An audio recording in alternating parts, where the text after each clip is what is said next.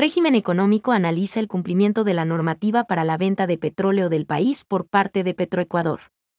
En el marco del proceso de fiscalización y control político respecto del cumplimiento de la normativa para la venta de petróleo por parte de la empresa Petroecuador EP, la Comisión de Régimen Económico escuchó a los expertos Galo Garzón y Jaime Candoy, quienes explicaron algunos procesos operativos para la venta y transporte de crudo. En su intervención, Galo Garzón, experto petrolero, realizó un análisis técnico documental respecto de los procesos adjudicación y venta de crudo a Oriente.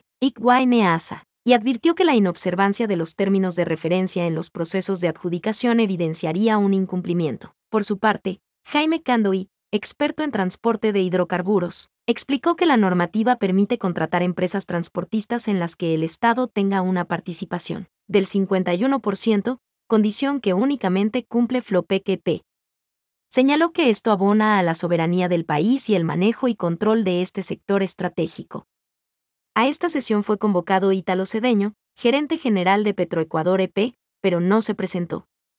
Los comisionados solicitaron que se realice una nueva convocatoria para contar con la comparecencia del funcionario.